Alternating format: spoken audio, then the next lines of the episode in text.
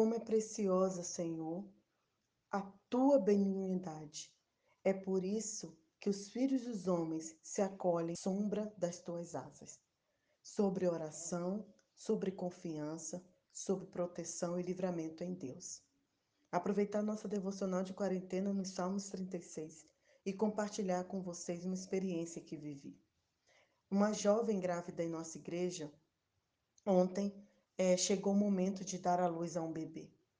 E, como eu acompanhei ela durante essa gestação, ela teve várias complicações, eu gostaria muito de estar ao lado dela naquele momento. Aqui também, na cidade em que estou morando, há um alto índice de mortalidade infantil. Muitas mulheres, infelizmente, perdem o seu bebê no, na hora do nascimento, na hora do parto. Eu queria estar ao lado dela para que de alguma maneira eu pudesse proteger, pudesse é, defender, pudesse explicar e orientar. É, visto que já passei por isso e ela é apenas uma jovem de 19 anos. Eu gostaria de alguma forma é, evitar a violência obstétrica que é tão comum no nosso Brasil e infelizmente aqui também. Mas, quando eu fui informada ontem que ela foi para o hospital, já era noite e nós não sabíamos chegar até o hospital, que era em um bairro distante aqui da cidade. Então, liguei desesperada para uma amiga preocupada, enfermeira também há muitos anos aqui em Moçambique, para que ela me orientasse. De acordo com todas as evidências, ela me orientou que eu não fosse e que o melhor mesmo a fazer era orar. Naquele momento, a minha ficha caiu. Como pôde uma situação tão preocupante a oração ser a última coisa que eu pensei?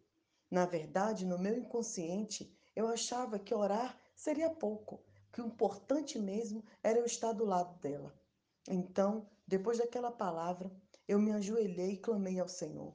Lembrei dos salmos anteriores que falava que os anjos do Senhor acampam ao redor dos que o temem. Lembrei dos salmos que fala que Deus é o nosso refúgio. Lembrei do salmo que fala que o Senhor ouve a nossa oração. E ali ajoelhada, eu falei ao Senhor que eu estava depositando toda a minha confiança nele para que ele estivesse com aquela jovem no hospital, para que o Espírito Santo atuasse ali entre as enfermeiras, para que tudo desse certo e para que esse bebê viesse com vida e com saúde para louvor e glória do nome dele. Após fazer a minha oração, imediatamente peguei o celular e convoquei um exército de oração. Pessoas que eu sei que oram, pessoas que eu sei que se derramam diante de Deus, pessoas que eu sei que de fato vão entregar aquela súplica e interceder ao Pai por nós. Lembra que a gente já conversou sobre isso? Que nós precisamos ter parceiros de oração? Assim eu fiz. Então, confiando que as pessoas estavam orando, que eu estava orando, que Deus responde, eu descansei. Mesmo assim, de madrugada, não consegui dormir e orei mais uma vez. E assim, ao amanhecer, né, o choro pode durar uma noite, mas a alegria vem pela manhã.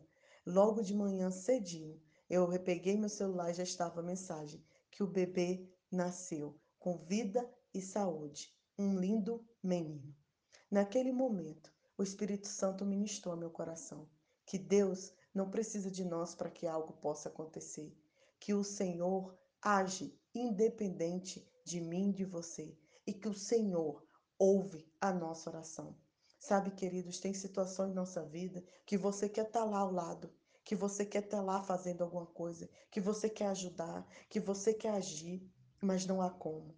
A única maneira, e, e por incrível que pareça, a melhor, a mais forte é a oração.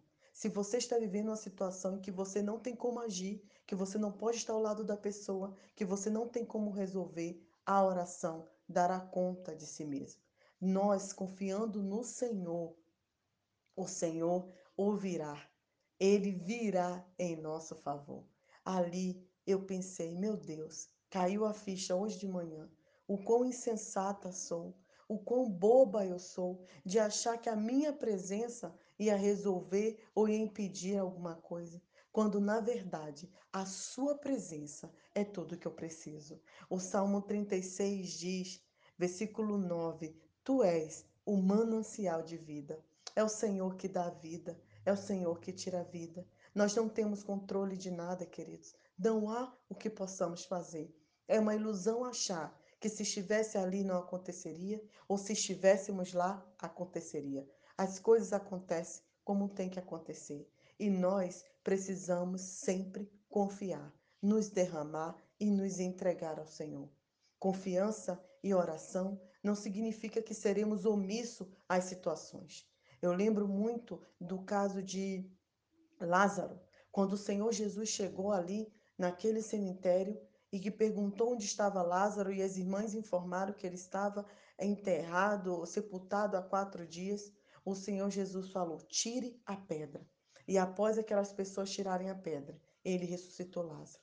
Ali eu aprendo que tem coisas que só eu posso fazer. Tem coisas que o Senhor determina que nós façamos. Mas o resto, o milagre, é Ele que faz. Então, com esse testemunho, eu percebi que, mais uma vez, que é o Senhor quem faz e que eu e você somos apenas um instrumento para a realização da obra dele. Pense nisso, lembre disso. Se você está vivendo em alguma situação que você já fez de tudo, que você já cumpriu a sua parte, agora está na hora de você confiar, se deleitar e se entregar diante de Deus. Um excelente dia, Nai Duarte, Moçambique.